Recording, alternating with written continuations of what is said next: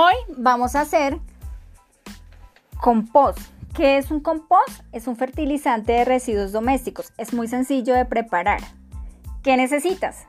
Un recipiente que ya tengas en casa y que quieras darle un segundo uso. Por ejemplo, una tina plástica o una caja de madera, siendo esta la más recomendada.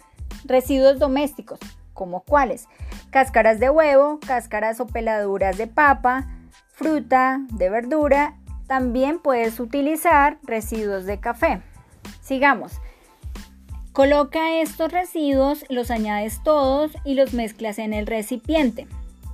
Preferiblemente puedes ponerlos intercalados con hojitas o ramitas de árboles. Lo riegas y ya tienes tu compost casero. Este es un fertilizante muy potente para tu huerta casera porque son ingredientes totalmente naturales que no van a nutrir tus hortalizas.